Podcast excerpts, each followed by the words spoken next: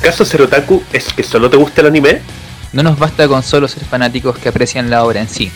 Creemos que en tiempos revolucionados es necesario verla en forma crítica, relacionando íconos, tramas y personajes con circunstancias políticas actuales. Soy Manuel de Enero desde Valparaíso. Yo soy Sebastián Basaure desde Viña del Mar. Esto es De Otaku.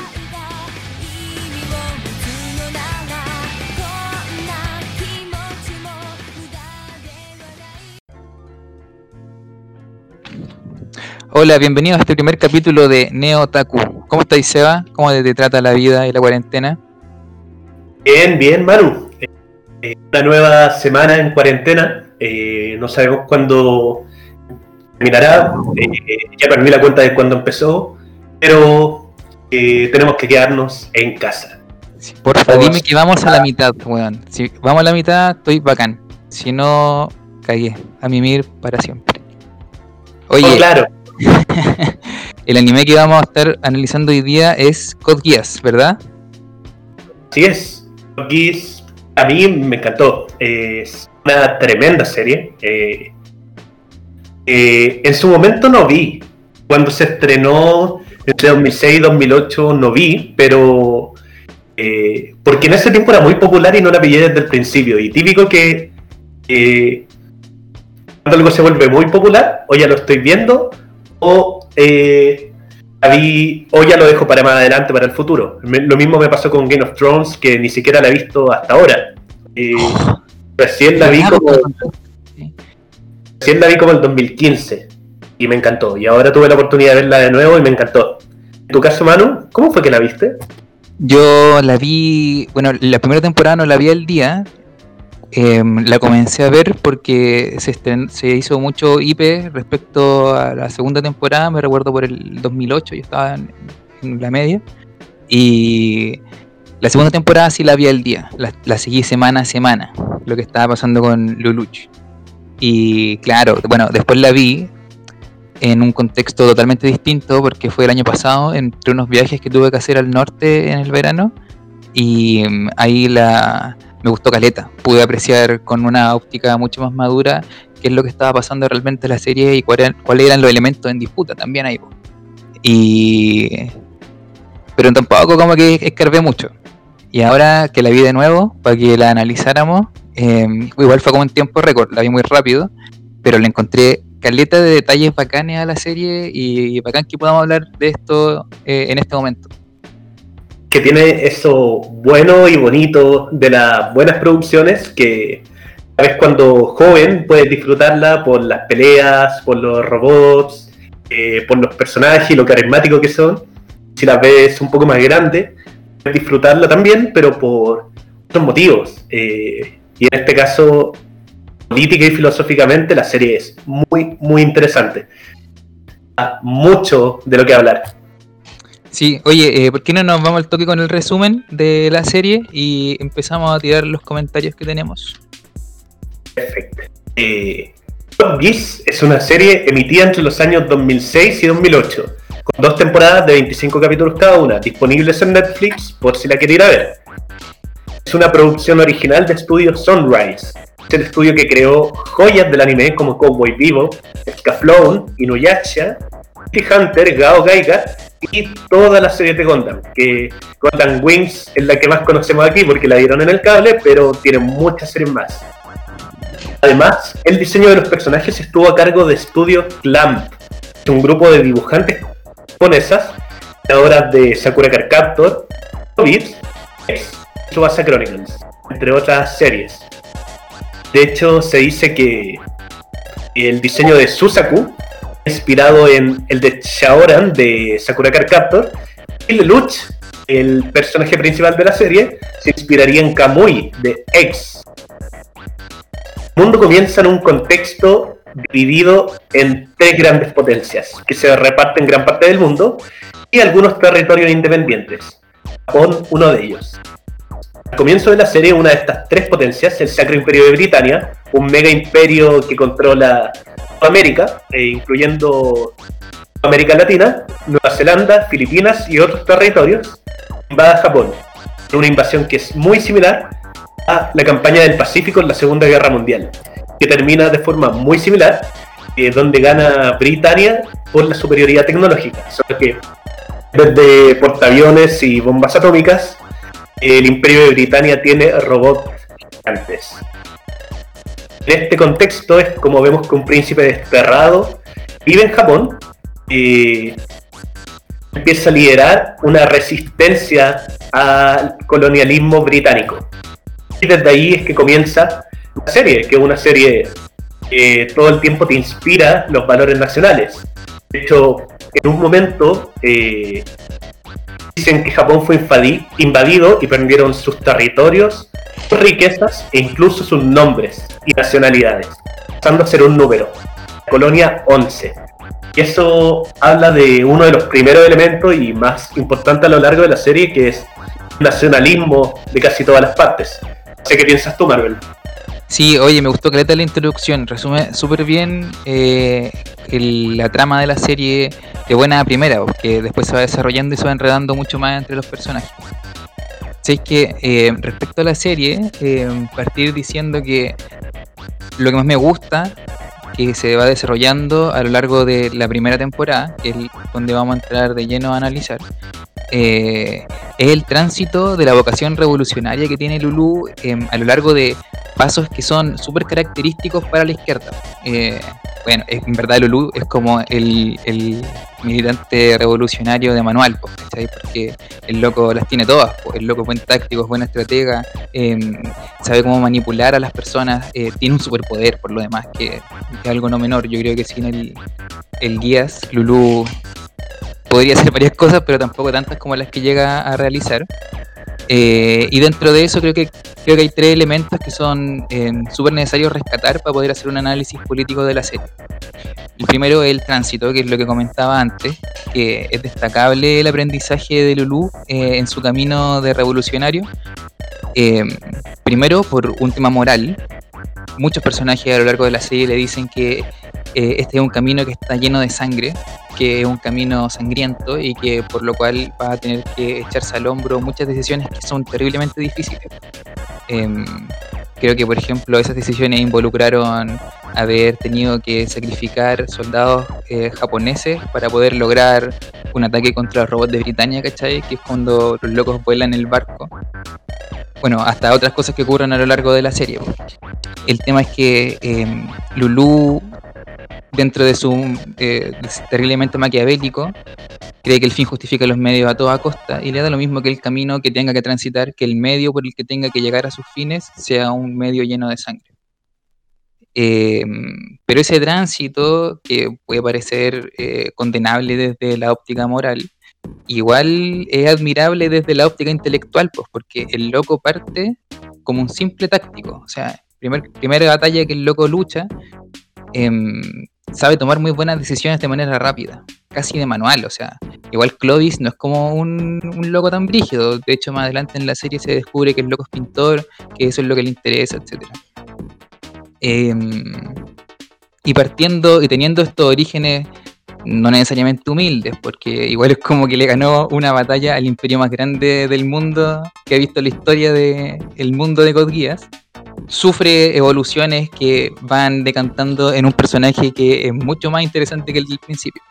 Por ejemplo, em, la segunda batalla la pierde, porque la pelea contra Cornelia, Cornelia es una general mucho más astuta, em, y eventualmente en la tercera batalla, que es la que me parece más importante, es la del Monte Narita, eh, Lulu entiende que siendo un buen táctico no va a lograr nada y que tiene que tener una estrategia a mucho más largo plazo. ¿Por qué creo que, esto es destacable? Porque hoy en día, y, es necesario entenderlo así cuando analizamos el espectro político, no solo chileno, sino que del mundo, eh, existen alianzas o, acuerdos que se fijan en términos eh, tácticos o en términos, términos estratégicos. Eh, y también hay relatos que son, o personajes que actúan muy bien en lo táctico y fallan mucho en lo estratégico, que es algo que quiero comentar ya terminando el capítulo, que yo creo que Piñera es un gran táctico, pero un pésimo estratega. Em, bueno, no lo digo yo también, no, es una cosa que se me ocurrió a mí, se le ocurrió a gente mucho más inteligente que yo. Eh, es interesante cómo Lulú va descubriendo la necesidad de tener esa estrategia. Lo segundo es que creo que en ese tránsito también de Lulu, hay una demostración súper buena de cuáles son las nuevas claves para plantearse como una, como una alternativa política atractiva. Eh, Lulu constantemente llama a sus propios aliados, por ejemplo, al grupo de Kyoto o, otros que son obsoletos, que están eh, totalmente obsoletos, que no tienen una comprensión correcta del momento en el que están, ah, o el enemigo con el que están intentando hacer una revolución. Eh, es interesante porque Lulu no plantea a los caballeros em, a los caballeros negros como la resistencia. Ellos no son la resistencia, ellos son los caballeros de la justicia. Es una frase textual de Lulu. Y en la vía de los hechos em, no es tan distinto a las cosas que, ocurren hoy en día, por ejemplo, eh, cuando vemos las marchas, 19 de octubre, revuelta, etcétera, las personas saliendo, eh, comprendiendo las nuevas claves de eh, fervor político con, el que se pueden salir a manifestar. No es casualidad, por ejemplo, que si anda haciendo cosplay por la vida, a diferencia de los, del, grupo de Kyoto, que andan todos muy bien uniformados con eh, una ropa muy clásica del ejército japonés, eh, él anda haciendo cosplay, pues se disfraza, se pone una máscara, ¿cachai? Tiene una capa, tiene una figura muy recordable por lo demás. Eso es lo mismo que quieren alcanzar caleta de cabros que, se están, que están haciendo cosplay y salen a marchar, ¿cachai? Utilizar iconos que son muy propios del siglo XXI y plantearlos como una nueva alternativa política. Y lo tercero y lo último es cómo se va desarrollando el colonialismo dentro de la primera temporada. Em, y ahí quiero resaltar dos personajes que creo que son los que viven dos caras del colonialismo muy fuertes y muy em, propias del momento en el que estamos viviendo, particularmente en Estados Unidos, ¿cachai? Que es donde está como más candente el rollo del racismo. Eh, que son Karen y el otro personaje, me, me, voy a retar, pero no me acuerdo cómo se llama, pero es la niña de lentes y chapes del instituto. ¿Te acordáis cómo se llama? La que es más racista de todas. Einstein. Sí, esa. ya, pues. Me gusta, pero bueno. Karen, por ejemplo, eh, tiene una problemática que no es muy tocada, pero es la eh, es un problema del mestizaje. Eh, ¿Cuál es la identidad del mestizo? Y cómo ese mestizo se relaciona con sus orígenes.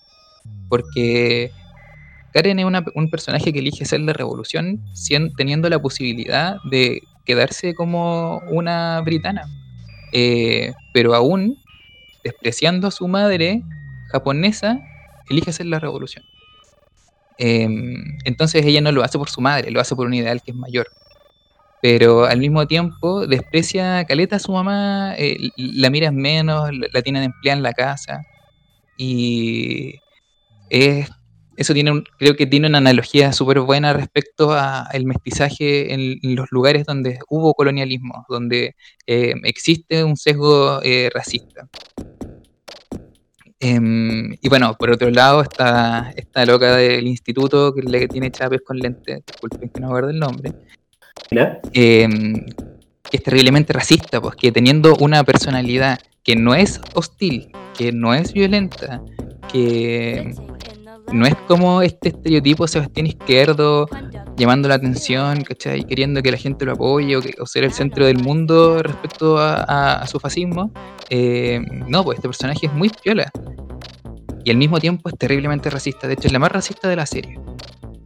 Y me encanta eso, que se representa así, porque hay que comprender que no todos los racistas, incluso no todos los fascistas, son personas violentas o personas que em, caricaturas de lo que nosotros creemos que es el típico racista. Entonces, me, encanta que la serie lo demuestre de esa forma. ¿Qué pensáis tú, Seba? Tírate, uno unos datitos ahí. Lo primero, trabajando sobre aquello que mencionas, es sorprendente que también un personaje como Nina, siendo tan inteligente en el ámbito científico, eh, siempre se le plantea como un personaje muy inteligente comparado con compañeros de clases y después una inventora y una científica de gran nivel, que caiga en esta lógica precisamente de ver miedo o de juicios de las personas por lo que son, que es una lógica, tal como lo decía, de, pleno racismo. Por su origen, cree que los japoneses son malvados, y otros episodios que vemos en la serie reafirman esta postura llevándolo, llevándola a crear un arma tan destructiva como una bomba atómica dentro del universo de Code Geass. entonces, como este idea eh, que está detrás de la serie, donde unos son superiores y otros inferiores, eh, se manifiesta en particular en este personaje. Eso es llamativo de la serie, que construye un sistema de apartheid eh, de tres tipos de ciudadanos, hablando y continuando lo que decía sobre el colonialismo. están los britanianos como los ciudadanos que están al tope de este sistema, britanianos honorarios, que son los eh, ciudadanos de países invadidos y conquistados, eh, que son requieren un cierto estatus, pero también tienen que cumplir con ciertas condiciones. Muchos de ellos son soldados, y de hecho, algo muy cruento. Eh, incluso los mandan a matar a sus propios connacionales bajo la orden, bajo las órdenes del país que los gobierna, que los invadió y finalmente los números, que son eh, los dominados, donde se les quita su identidad nacional y se les da un número. Oye, te, tengo una pregunta, pero rápida, no dentro de las preguntas del guion. ¿Tú qué pensáis sobre esa, esa dicotomía? Igual es cuática, porque imagínate nosotros somos un país invadido y, estamos eh, tenemos como ocupación. Eh, y se te da esta posibilidad de, cumplir órdenes del país que te está ocupando a cambio de poder vivir bien, tener un buen vivir. ¿Qué pensáis que, es lo correcto? ¿El, buscar el buen vivir a toda costa? Eh, ¿O el vivir decente, cachai? Así como que tus hijos pueden comer, tener, poder sustentarte. O, ¿O no servir a la potencia que está invadiendo? Es una, una interesante dicotomía porque efectivamente eh, ciudadanos japoneses eh, tienen una dicotomía muy fuerte que es o someterse a este vasallaje del imperio eh, y tener oportunidad, por ejemplo, lo muestran un japonés que le dan permiso para vender comida en, en una calle, pero los británicos lo golpean, o lo agreden, o lo insultan y no puede decirles nada está obteniendo el permiso para vender y para ganarse la vida en condiciones más beneficiosas que sus otros connacionales. O por otro lado, ir por la vía de la revolución, buscando una identidad nacional, pero con la posibilidad muy real de aplastado y perderlo todo, incluyendo tu propia vida. Una dicotomía difícil. Bueno, eso es lo que, lo que decía el Chepo, en una revolución real se triunfa o se muere. Exactamente, y la serie te lo plantea eh, de forma muy clara y muy cruenta. Eh, y que por lo demás yo creo que es lo destacable y quiero relacionarlo también con lo que estaba comentando en la dicotomía táctica-estrategia, que cuando tú eh, eliges optar por una estrategia o eliges por un camino que te represente en el largo plazo, o este camino guía que te puede ir dando, tú estás haciendo una apuesta y en esa apuesta lo podéis perder todo también. Y de hecho en política generalmente tú apostáis a todo. Eh, y no me refiero a todo simplemente como cuando te sometí a una elección, así como a una elección presidencial o de diputado o de centro estudiantes, ¿cachai? Em, sino que también en las discusiones que se dan em, dentro de, de, todos los espacios. Bueno, lo que quiero llegar con esto es que hay que comprender que en ese sentido todas las relaciones son relaciones de poder. Em, entonces, todas las relaciones son relaciones políticas también. Y creo que cuando tú asumís una estrategia dentro de un espacio, eh, apostando también. Esa apuesta la podéis perder. Efectivamente. Eh, personalmente, eh, por mis ideas, eh, la idea de un sistema monárquico absoluto no me gusta para nada lo mismo, creo que efectivamente estaría en algún tipo de resistencia, no sé si directamente armada eh, o por vías institucionales, pero ciertamente no estaría conforme con dicho sistema. Eh, pero precisamente la dicotomía entre las formas de resistirse nos lleva a la presentación de uno de los grandes personajes de esta serie, que es Susaku. Es momentos es el antagonista del, de Luch, momentos es su amigo, eh, y cumple esta dualidad de presentarnos el otro camino. Mientras Lelouch hace el camino de la revolución, muchas veces motivado por sus propios intereses, pero elige ese camino. Eh, Susaku busca este camino moderado, de intentar cambiar el sistema desde adentro, eh, como soldado a pesar de haber sido eh, el hijo del último primer ministro de Japón. Eh, sí, de hecho, yo creo, que, yo creo que Susaku tiene como una pulsión de paz. Una, una cuestión que le sale por los poros. Yo, yo creo que, bueno, este es un gran spoiler, pero eh, yo creo que esa pulsión de intentar todo por la vía pacífica lo llevó a matar a su padre. Eh, y creo que dice mucho también de las contradicciones en las que cae Susaku, porque es una persona que eh, quiere seguir un camino distinto al, de Lulu, un camino que no está lleno de sangre, que es como el del cambio interno y, y esa bola. Pero es, una contradicción terrible, pues, porque en algún momento va a tener que llegar a, mojarse el potito, ¿cachai? No puede estar ahí, no puede estar ahí escapando. Aunque sí, bueno, y también lo comentábamos antes, eh, en privado, en verdad, que Susaku eh, tiene todas las características de un protagonista. Eh, del protagonista clásico del anime de Mecha, que se sube el robot y pilotea bacana la primera, y, y es mino y, y sabe artes marciales la serie hace que ese tipo de personaje entre en contradicción, pues esa weá es bacán, porque igual subvierte un poco la trama clásica de los mechas. Efectivamente, eh, las apuestas son distintas. Hay un camino, eh, tanto Lelouch como Susaku, como los dos personajes principales de la serie, eh, manifiestan una inconformidad con el sistema, pero toman vías distintas. opciones de vida, tal como decías, totalmente distintas.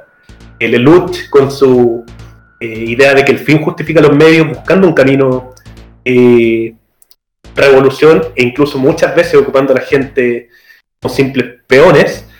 Eh, que en lo privado es una persona, un personaje extremadamente sensible en muchos momentos. Por otro lado, Susaku, que tal como decías, tiene esta pulsión vital de buscar la vía pacífica, pero esa dicotomía entre buscar por la vía pacífica en un sistema para poder cambiarlo, lo lleva a cometer acciones que también son terribles. Y mientras Lelouch sería el revolucionario de manual, Susaku es una figura que se plantea como una suerte de Gorbachev, eh, reformista del sistema, haciéndolo desde adentro. Creo que en su camino, eh, a llegar a tener la influencia suficiente para poder cambiar el sistema, hay que tomar decisiones muy dolorosas y sumamente trágicas, que por otro lado, sus mismos connacionales miran una suerte de ira eh, o quizás ese sentimiento de impotencia con el que uno hoy día ve a Pepe Out, por ejemplo, dando contra el proyecto de retiro del 10%, eh, que uno lo ve y dice, la chucha. ¿Qué? Oye, tranqui, tranqui, que los fachos dicen lo mismo con Moreira. Claro, claro. es lo mismo que diría, por ejemplo, la derecha con Dead Borders. uno, de, los nuestros. ¿Qué haría eso? Pero esto también nos refleja eh, que tanto Lelouch como Susaku salen de este eje fundamental en la serie que es el patriotismo. Eh, porque yo creo que la serie te entrega un mensaje muy antiimperialista, pero a la vez un mensaje muy patriótico. Una dicotomía que puede resultar un poco difícil, al final que se identifica con el imperio es negativo, pero todos los personajes, tanto los británicos que oprimen como los japoneses y otras naciones que son oprimidas, actúan por un sentido patrio. Realmente la mayoría de los personajes eh, buscan impulsar su propia nación. Eh, y Lelouch, como Susaku, no están en esta lógica. Eh, esto es interesante porque tal como mencionabas, en un momento la lucha cambia el eje valórico del conflicto y de ser algo como nación o no nación, pasa a ser a tener otro contenido valórico, tal como mencionabas, ser los caballeros de la justicia, que hace que, por ejemplo, incluso ciudadanos britanianos o de otras naciones se alíen con ellos eh, precisamente para poder llevar a cabo estos ideales. Eso es algo que...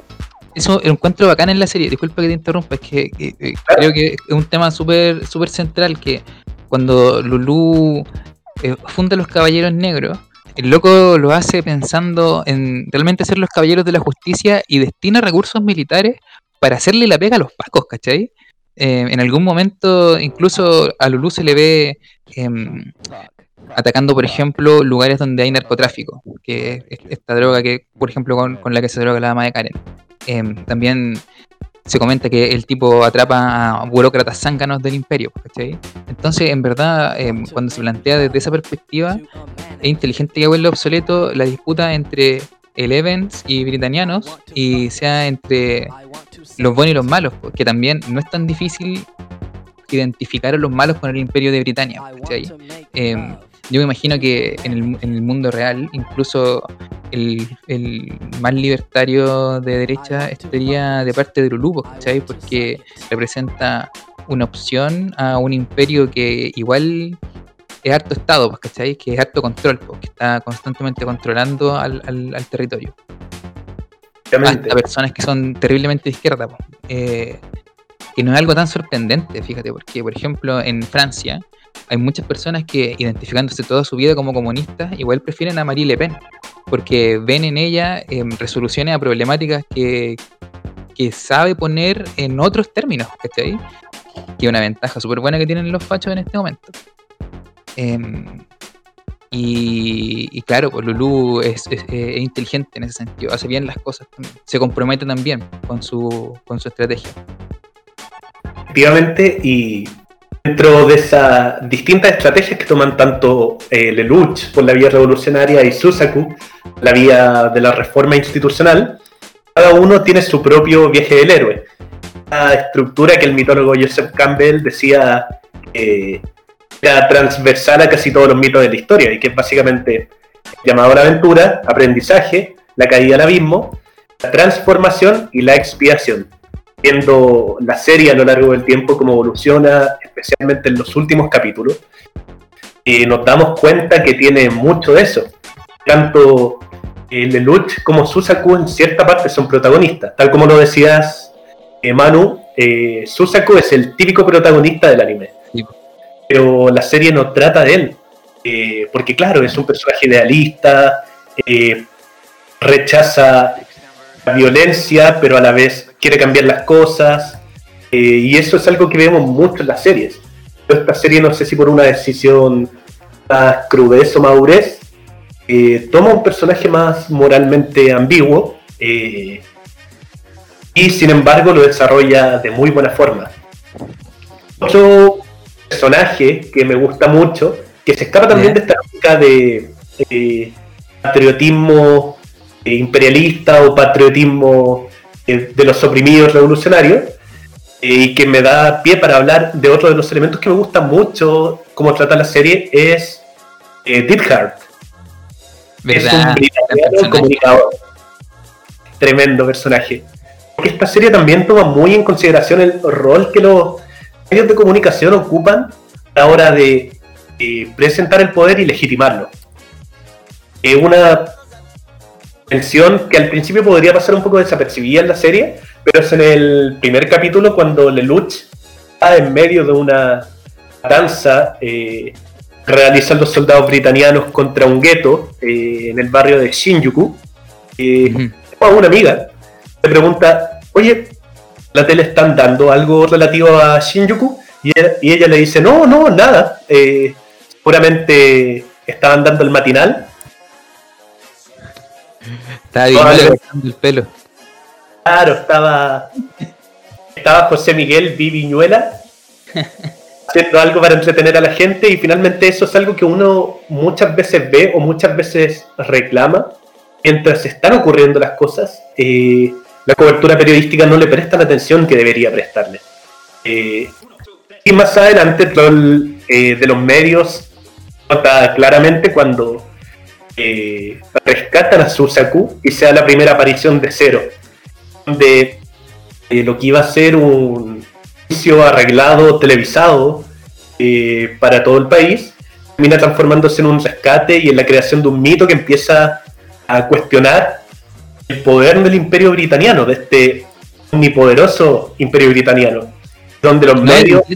Lidhar lo, lo, comprende el toque, así como que ve Lulu y dice, este es, así como este tipo sabe lo que está haciendo en términos mediáticos, ¿cachai? Como que el loco, eh, no sé, que ha rendido a, los pies de Lulu al toque, así como que no, ejerce ninguna resistencia. Y eso también habla eh, de, lo, brígido que es Dithard, porque muchos alrededor de Lulu dudan de él constantemente, pero Dithard es una persona que, que, con muchas seguridades, Que es capaz de, analizar eso, de analizar el contexto, darse cuenta de cuál es la opción correcta y seguirla.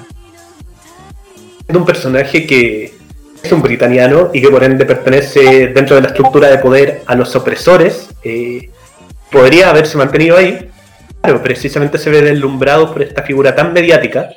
Eh, eh, Lelouch como cero y en este encandilarse con él, tuvo la opción de eh, a sus servicios para ser una especie de documentalista de su vida. Eh, y cuando Lutz le pregunta, eh, oye, tú eres un britaniano, eh, ¿por qué te uniste a nosotros que estamos luchando en contra del imperio de Britania? Dice, finalmente, en esta estructura de poder no existe la información objetiva.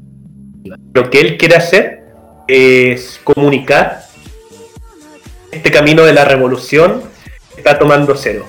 Eh, y evolucionando a un personaje tremendamente importante a lo largo de la serie y que incluso después eh, la comunicación eh, de que incluso se produzcan revoluciones en otro país más adelante en la serie, en la Federación China, cuando logran tomar una clase donde dicen gobernantes, debemos sacrificar a nuestros gobernados y rendirnos al Imperio de Britania y toman esto como una cápsula eh, y hacen lo transmiten a toda eh, la Federación China y hacen que empiece una revolución en todo el territorio. Entonces, mm.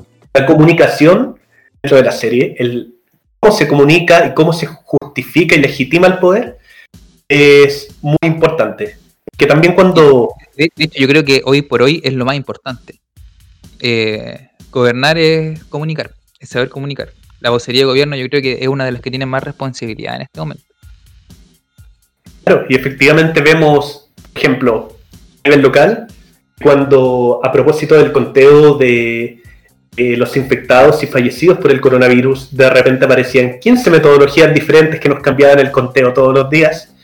Eh, realmente se pregunta si esto es eh, que hayan realmente 15 metodologías, todas distintas y todas válidas, simplemente una estrategia de, tirar una bomba de humo que no nos permita ver verdaderas cifras. En esa perspectiva, eh, información puede servir, y esta serie lo plantea muy bien, para comunicar, así como para tergiversar o para simplemente ocultar ciertas cosas.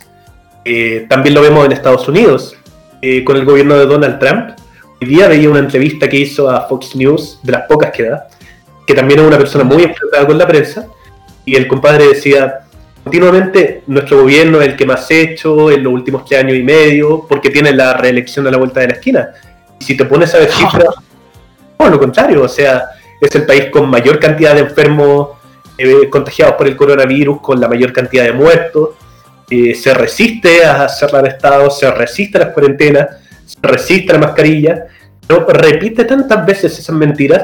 Recuerdo que a propósito, eh, eh, asesinato de George Floyd y el movimiento Black Lives Matter, eh, Trump es una persona muy de derecha y que ha tenido episodios de racismo en el pasado.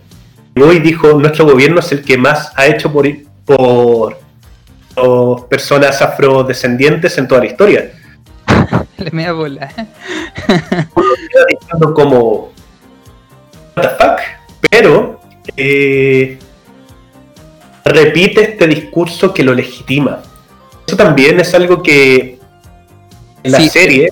lo que pasa es que eh, quiero, quiero cerrar esto del tema del Trump porque a mí me parece importante y, y creo que bacán porque es muy relacionable a lo que está pasando en este momento con la política en Estados Unidos y que yo creo que eventualmente se va a terminar importando, lamentablemente, porque es lo peor, que es esta idea de decir una mentira que es tan mentira y que es tan eh, evidentemente una mentira que los hechos reales no se discuten, sino que se discute la veracidad de la mentira. Em, Donald Trump normalmente es esto, miente totalmente. Por ejemplo, em, dijo en algún momento que el coronavirus se iba a acabar porque en Estados Unidos iba a llegar el verano, entonces eh, los porcentajes de contagiados iban a disminuir caleta. Caleta de médicos científicos dijeron que no, que esto era mentira. Y la discusión fue en torno a eso, pues, ¿cachai? No fue en torno a eh, qué está haciendo el Estado estadounidense respecto a las personas que se están enfermando y cómo va a combatir eh, la pandemia y esto se puede aplicar también en cosas que pueden estar ocurriendo en, o que van a ocurrir eventualmente en el proceso de la nueva constitución, ¿cachai? Em, en cosas importantes finalmente, porque no creo que sea un recurso que también se puede usar tanto por la derecha. Em, pero eso, creo que igual es como algo que se viene, es una cuestión que va avanzando como panorama comunicacional eh, de alt-right eh, la derecha alternativa mundial, finalmente. No solo con ellos, eh, yo creo que las políticas modernas, la irrupción de nuevas tecnologías, eh, lleva a que haya más formas de ocupar esta para distorsionar la realidad. Eh, cuando una anécdota muy sencilla y hasta cómica, pero si uno se le pone a dar una vuelta de tuerca, incluso podría dar un poco de miedo, una vez hice una encuesta en mi Instagram, eh, donde como 1400 seguidores, y dije, eh, hola chiquillos, quiero saber lo que piensa más o menos la gente de mi entorno, así que apruebo o rechazo. Y de repente empieza la gente a votar, empieza la gente a votar, empieza la gente a votar, harta gente participó, hartos amigos, y iba ganando el apruebo como por ochenta y tantos por ciento, eh, por mucho, por, de repente empezó a aparecer gente que yo no conocía. Eh, votar en mi encuesta de Instagram, y bueno, tengo Instagram abierto, eh, así que eso no era problema, al punto que casi llegaron a emparejarlo. Y estoy hablando que una votación con 400 personas, las cuales habrán llegado, eh, no sé, unos 50 votos por el rechazo y otros 100 votos, digo 50 votos por el rechazo de gente que conocía otros 100 votos de gente que no conocía, que se metió a Instagram eh, para votar en esa encuesta que iba dirigida a mis contactos. Entonces te das cuenta, claro, estos compadres están tratando de meter todo el ruido posible eh, para hacer pensar que son mayoría cuando no necesariamente lo son. Así, los medios de comunicación pueden ocuparse eh, para comunicar, pero también para tergiversar o para ocultar cosas eh, aplicable en el Chile de hoy y en el mundo de Code Última comentario. Esta serie no solo se preocupa de plantearte muy bien eh, cómo es la estructuración del poder, sino también de justificártelo hasta filosóficamente eh, y valóricamente. Eh, y con estos dos comentarios que hablan mucho de cómo se plantean los britanianos. Primero, eh, después de la invasión de Britania, en un capítulo eh, se muestra que la Torre de Tokio, uno de los símbolos de Japón, transformada en un museo de la victoria britaniana.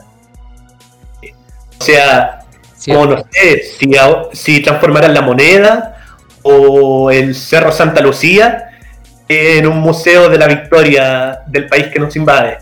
Eh, y dentro de ese se escucha una pequeña grabación mientras eh, pasa una escena.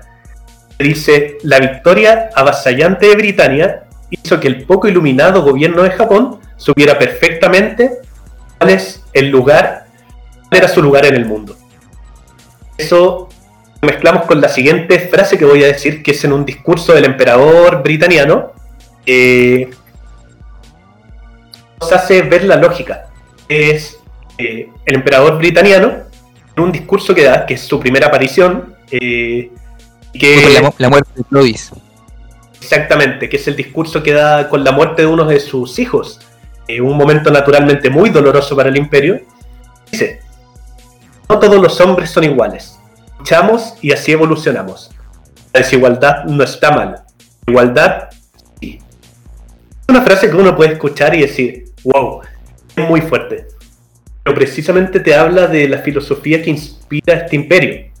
Eh, constantemente invaden a otros países eh, y si los invaden y ganan, es que ellos son superiores.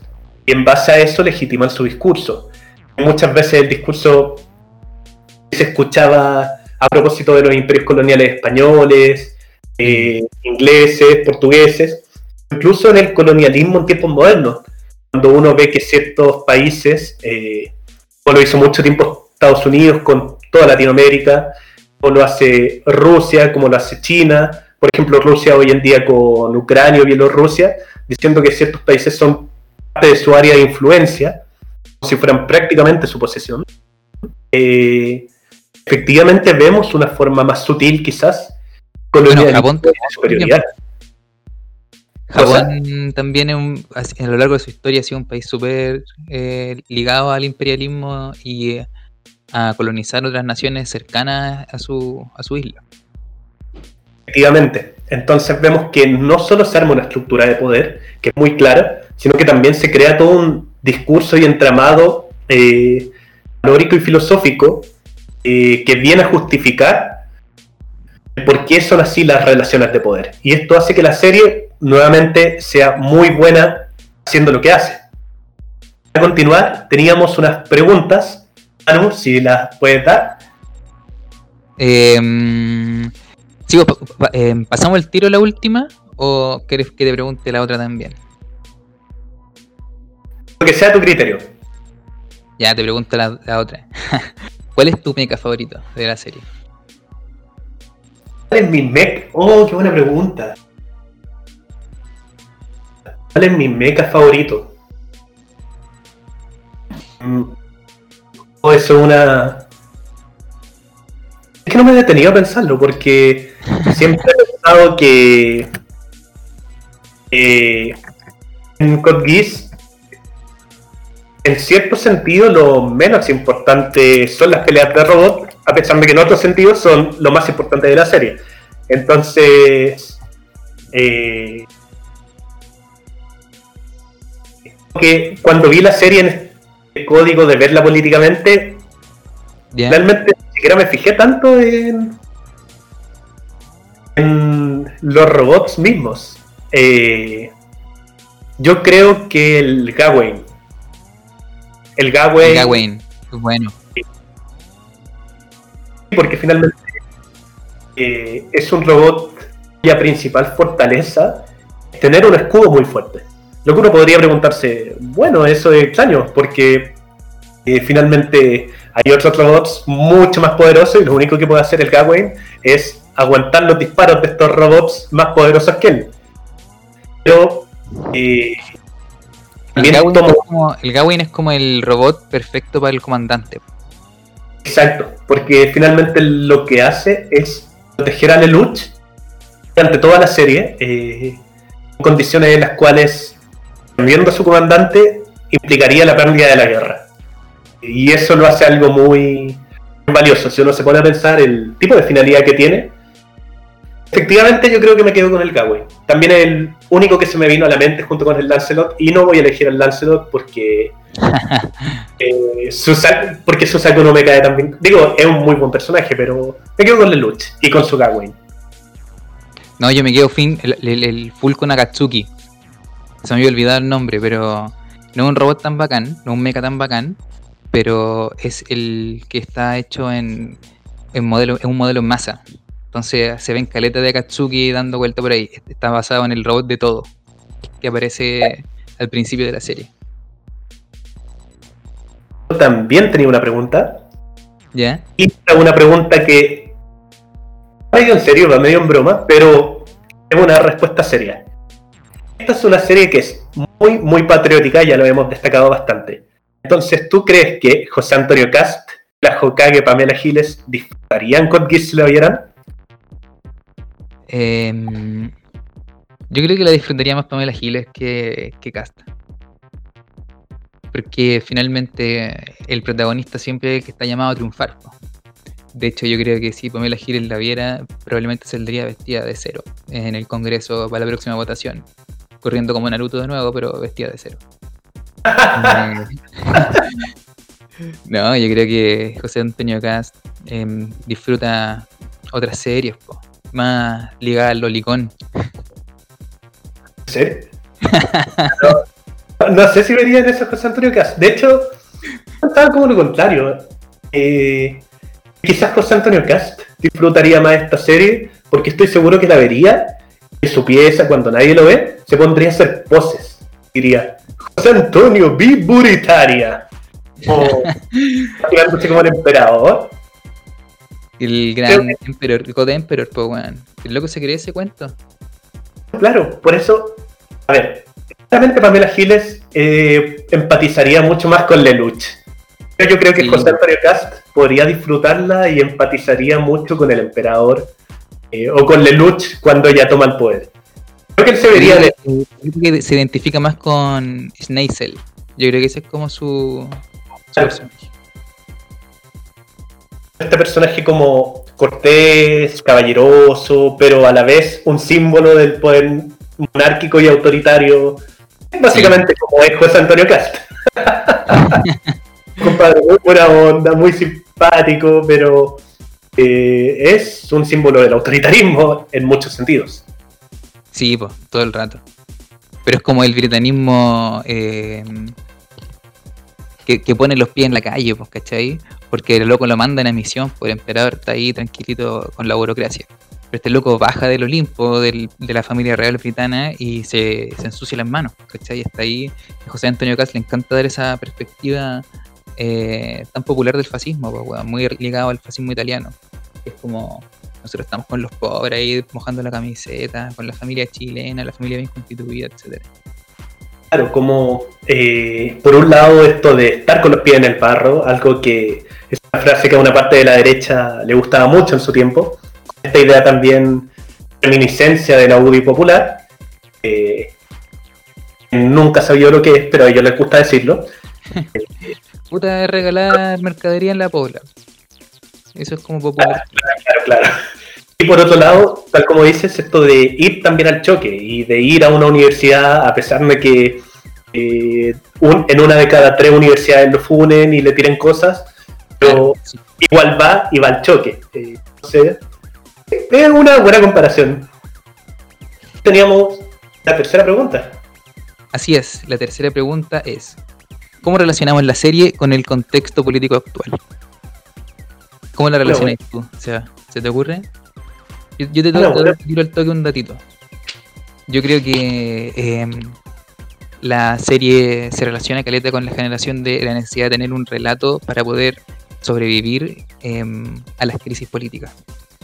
Cuando Lulu se hace con los caballeros negros, insisto, y manda su relato de los caballeros de la justicia, em, el loco se compromete políticamente. Hoy en día nos hemos dado cuenta de que si la derecha está en crisis no es porque la oposición la ponga en jaque, no es porque la oposición le plantee temas que no sea capaz de, dar abasto en sus respuestas, eh, sino que es porque el mismo sistema de respuesta está acabado.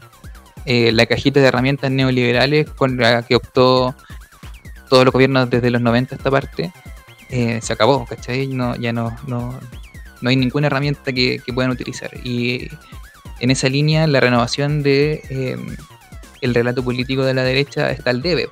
Eh, por un lado tenía Mario Desbordes, que es más propio de la derecha más conservadora, tipo patronal, eh, más social también, hay que decirlo, ¿no? aunque sean de derecha no significa que no sean sociales. Y es un relato que está eh, mostrándose como atractivo. Recién hoy día en la tarde incluso veía una entrevista que le hicieron a una socióloga, Comando Jungla, gran podcast, de Mirko Macari y amigos. Lo recomiendo mucho, aunque no es canje, pero igual lo recomiendo. Eh, y comentaban que un tercio de la derecha chilena corresponde con el ala social. Pues. Entonces, eh, si bien el relato que tienen es antiguo, que es como este relato de la derecha estatista de los años 30, en años 40 en Chile, ¿cachai? Eh, está tomando un vuelo interesante y creo que son esos relatos políticos los que hacen que los Chicago gremialistas caigan, porque es un relato que está totalmente agotado, que es totalmente obsoleto a las lógicas actuales. Claro. Eh, coincidir en que eh, la unidad de un relato o la necesidad de un relato eh, precisamente puede que eh, causa se vea mayor o menor fortalecida. Y esto es algo que la serie lo muestra y que también se ve en el Chile de hoy. A medida en que ciertos personajes son capaces de construir un relato activo, coherentes van ganando cierta adhesión y cambiando ciertos paradigmas. Tal como decías, eh, nota muy claramente en la derecha, donde hay un discurso eh, gremialista eh, que viene desde los 80 hasta ahora y que se votó. es esta idea de liberal en lo económico y conservador en lo valórico que detesto, pero que fue una idea que cohesionó a toda la derecha por 30 años eh, y que hoy día se está poniendo en cuestionamientos. Eh, mientras hay una parte de la derecha que sigue afirmada a ellas con garras y dientes, como Alaman, como la institucionalidad de la UDI, eh, vemos que aparecen otras áreas y van diferenciando y profundizando las diferencias. Por un lado, Felipe Cast, que pareciera plantearse como muy liberal, pero termina siendo muy conservador por otro lado, esta derecha social que mencionaba. Eh, entonces, cuando tu discurso empieza a hacer erosión, eh, mismas tropas se van erosionando. Eh, por otro lado, lo que mencionabas, y lo que mencionábamos a propósito de Trump. ¿Ya? Si empieza a repetir el discurso y a repetirlo y a repetirlo y a repetirlo con esto constante que dice Trump, de que mi gobierno es el mejor del mundo, de que hemos hecho más que cualquier gobierno norteamericano, eh, sus tres primeros años de gobierno, cosas que evidentemente son mentiras. Eh, aún así, logra mantener su base de adhesión, logra hablarle a su gente, logra que sus tropas sigan siendo fieles. Eh, en definitiva, yo creo que lo que más rescato de esta serie para la coyuntura actual es la importancia del, del, uso y del manejo de la información. Información tanto objetiva, eh, Mañalich por mucho tiempo y al principio con cierto grado de éxito logró hacer con el coronavirus, eh, de hacer parecer que la situación no estaba tan mal, entregando la información de agoteo, de a poquito, y que pareciera que Chile está estable, hasta yo caí en esa trampa, debo admitirlo. Eh, de repente fue cagada y teníamos el sistema de salud por del colapso. Eh, y eso mismo. que por cierto, Mañalich implementó de manera muy exitosa, porque en cuanto Mañalich comenzó con esa campaña de información por goteo, los números del gobierno subieron caleta. El loco se echó el gobierno al hombro en términos de porcentaje de encuestas. Sale Mañalich y el gobierno se ha ido a pique, a pique, a pique, todas las semanas encuestas malas. Pero siento que Mañalich aplicó tanta dispersión que hubo un momento en el que ya no pudo aguantar la diferencia entre la realidad y su discurso. Ese momento fue que cayó. Eh, mientras que en Code tal como mencionaba en la batalla en Narita, eh, logran transformar una derrota eh, material en un triunfo moral. Pero si de ahí en adelante hubieran seguido perdiendo, hasta ahí habría quedado la revolución de Lelouch, eh, cómo poder organizar esa forma de entregar la información eh, y al mismo tiempo ir obteniendo logros materiales, cómo empezar a justificar tu propio relato y tu propio gobierno, es algo que la serie eh, plantea muy bien. Que en el Chile de hoy nos falta, porque si ves el gobierno, le falta un relato que lo una, y si ves la oposición, también le falta un relato que los una. Mm. Particularmente en la oposición, llevan harto tiempo dando la cacha. Así es. Oye, Seba, ya, vamos cerrando entonces este capítulo, este primer capítulo. ¿Algún Perfecto. saludo? Saludo a la casa, saludo a la mamita. Sí, digo, yo creo que este podcast, como un comienzo que recién, digo, como un proyecto que recién comienza, lo vamos a partir difundiendo entre nuestros amigos. Eh, aquellas personas que tengan más vista con nosotros nos van a haber aguantado hasta esta parte del podcast. eh, nos van a dar sus comentarios, así que a ellos, a todos los que estén escuchando, muchas gracias por hacerlo. Esperamos que con hasta humildad, trabajo y paciencia este proyecto vaya saliendo adelante y ojalá tenga una buena recepción. Y esperamos también hacer esta visión neo-otaku, eh, no solo ver una serie, sino también eh, entender y criticarnos lo que nos dice la serie y cómo podemos aplicarlos al Chile de hoy. Sí, bacán.